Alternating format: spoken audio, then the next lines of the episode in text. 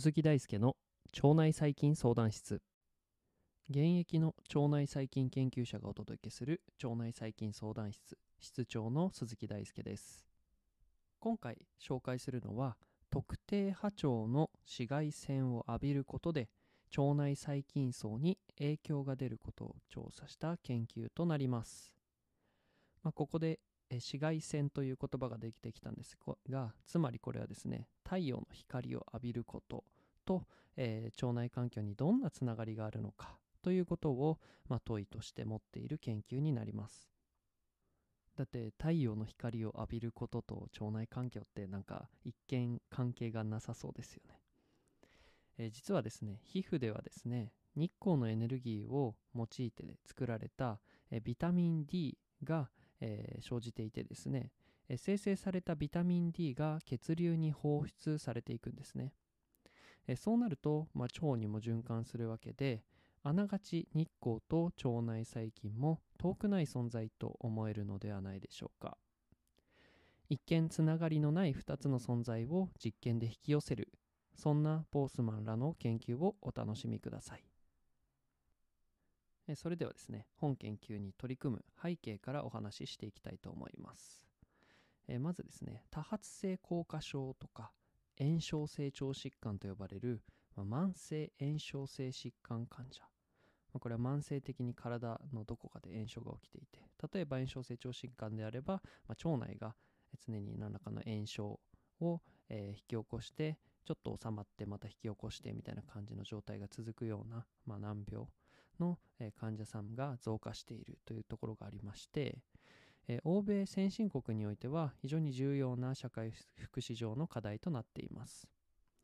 えー、さらにこれ問題なのがほとんどの炎症性炎症性というか慢性の炎症性疾患の正確な病気の原因というのはほとんど分かっていないというところがありまして、現在考えてられているところでは遺伝遺伝的な素因と、環境要因環境因子が相互に、関係して発症すると考えられています。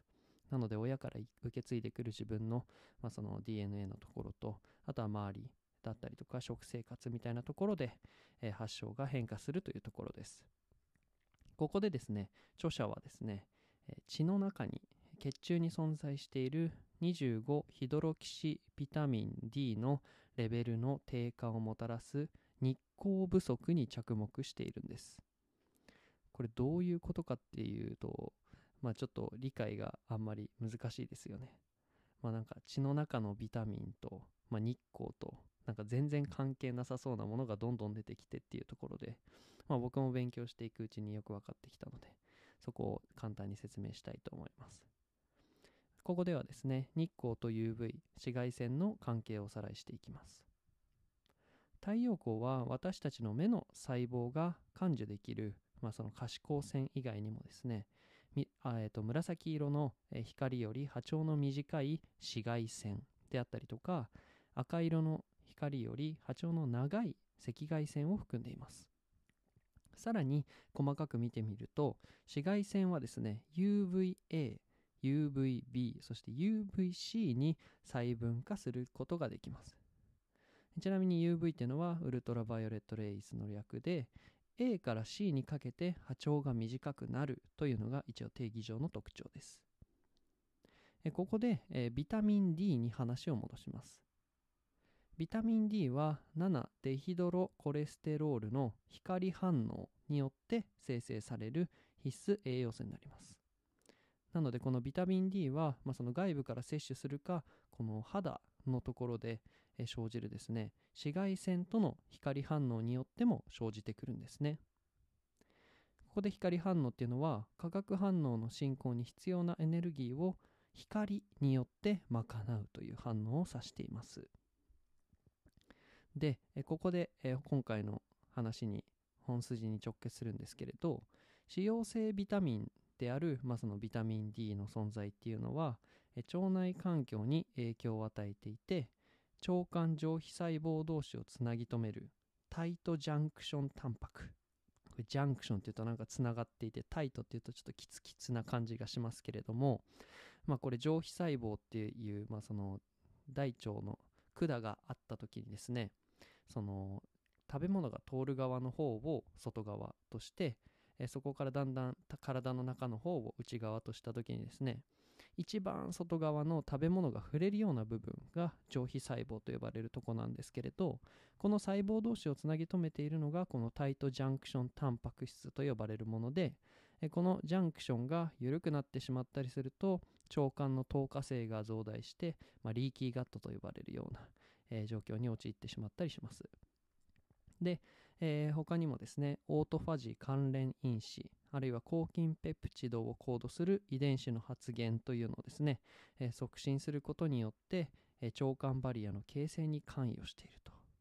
このビタミン D っていうのがこの腸管のえ中でいろいろな役割免疫のところからその実際にその腸管をつなぎ止めるという物理的な作用までいろいろなところで重要だということがここからわかると思います。また自然免疫細胞及び獲得免疫細胞はビタミン D の影響を受けてビタミンが炎症反応を抑制するということも知られています、実際にですねマウスの実験ではビタミン D 欠乏症を患っている個体への経口補給をすることによってその、微生物組成まあそのマウスが持っている細菌の組成に、変化を及ぼして、えその、え量というか変化っていうのは、え25ヒドロキシビタミン D の、え水準レベルと、え関係がある相関があるということも見出されています。なのでここまでの話をまとめるとまず日光によって私たちはビタミン D を皮膚の上で獲得できると。でそのビタミン D っていうのは血流に乗って、まあ、体中駆け巡るわけなんですけれど、まあ、その中で今回の対象である腸管にも、えー、行き届くと。で腸管ではこの腸管上皮細胞をつな同士をつなぎ止めているタイトジャンクションタンパクであったりとか、まあ、その自食作用を促すオートファジー関連遺伝因子あとは抗菌ペクチドをコードする、まあ、遺伝子の発現とかを促進することで、まあ、その腸管バリアの形成に関与しているんですね。えー、またさらにですね自然免疫細胞や獲得免疫細胞といった、まあ、その免疫にもビタミン D が重要であるということがですね、まあ、これも実験でも明らかになっているということで、まあ、ビタミン D と日光の重要性がですねちょっとは分かっていただけたんじゃないかなと思います、えー、続いてですね、え実験というか今回の調査の内容に移っていきたいと思うんですが、え結論としてはですね不足したビタミン D というのはですね UVB 波長で言うとえ UVA、UVB、UVC のちょうど真ん中ぐらいの波長の、え、照射によって取り戻すことができて、えそれによって腸内細菌層も変化するというのが結論になります。本研究では19歳から40歳までの健康な白人女性が対象として募集されていて特定の肌のタイプを持つ者の方のみがえー、研究に参加いたしました、えー、ここでですね特定の肌のタイプを持つ方のみが参加したというのは、えー、この色素顔料の観点から、まあ、光の照射をする実験においては非常に重要な、え私たち研究者がコントロールする項目になるんですね。研究は2018年の2月から4月にかけて、えー、ブリティッシュコロンビア州バンクーバー市にて、えー、実施されて、えー、実研究期間中に測定された、えー、自然由来の暴露 UVB、まあ、太陽からも降り注いでいるのでこの強度っていうのは顕著なものではないということが確認済みです。参加者はですねスキンケアクリニックを訪れ下着と UVB カット保護ゴーグルを着用して同じ週に3回の全身照射を受けました。ここで試験前にビタミン D のサプリメントを摂取していたと答えた参加群を、えー、VDS プラポジティブ群。ここで言うとバイタミン D、えー、サプリメントポジティブ群。摂取していなかった残りの12名をですね、えー、バイタミン D サプリメントネガティブ群としました。えーここでですねサプリメントを取っていたポジティブ群の参加者のほとんどはですねビタミン D が十分であると特徴づけられるビタミン D の血中濃度レベルを有していました。一方ですね、えーネガティブ群の大多数は不足範囲で低いビタミン D 血清レベルを示していました。えーこれらの知見はですね年間を通して UVB 光を利用できない地域では冬季に十分なビタミン D 濃度を維持するためにビタミン D の補給が必要であるということを示しています。今回なので、サプリメントを取っていない人はまず不足がちであるとよというところから、ま、実験がスタートしたわけです。えー続いてですね UVB の光照射前後の血清分析ではですねすべての参加者でビタミン D 濃度が平均7.3ナノモルパーリットルと、えー上昇していることが確認されました、えつまりですねサプリメント取っても取ってなくてもとりあえずビタミン D は、えー UVB の照射によって増加したよというとこです。えーまたですね、ネガティブ群、サプリメントを取ってない群はですね、ポジティブグループと比較しても、より大きな血清の変化、反応を示しました。ここでビタミン D の、えー開始濃度と参加者の、えービタミン D 血清反応との間に負の相関が確認されたということも興味深いです。まあ、これはつまりどういうことかっていうと、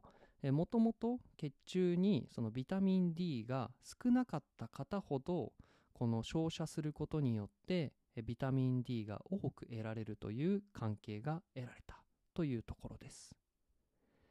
え続いて腸内細菌に対する日光の影響となります。UVB 光の照射が腸内細菌層にどのような影響を与えているのかというのを検討するために各参加者は4つの便をえ採取しました。えここでタイムポイントという言葉が出てきますが、これはもう採取する時間というか、まあ、そういうものだと思ってください。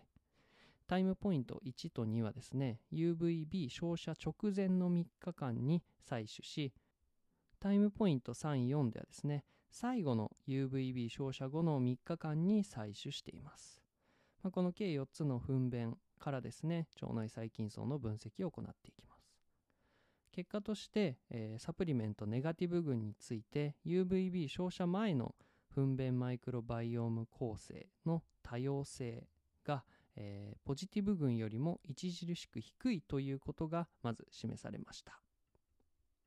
これはどういうことかっていうと、まあこの研究結果ではですねサプリメントビタミン D を、えー十分量取れていないとそれだけで腸内細菌の多様性が低いということです。えまたですね UVB 照射後ネガティブ群では腸内細菌のえ多様性が増加して UVB 照射後の、えーポジティブ群つまりサプリメントを取っている群の多様性とほぼ同じになったと。これはですね光の介入、まあ、UVB を照射するだけで腸内細菌の構造が結構変化するっていうところが、えー示されていたのでこれは結構面白いというか驚きの知見でした。続いて UVB 照射が4つの異なる系統つまり細菌の種類に対して、影響を及ぼす、ということを検証しました。結果ですね、サプリメントのネガティブ群ではファーミキューテスの相対存在量が、増大し、バクテロイデテスが、優位に減少するということが確認されました。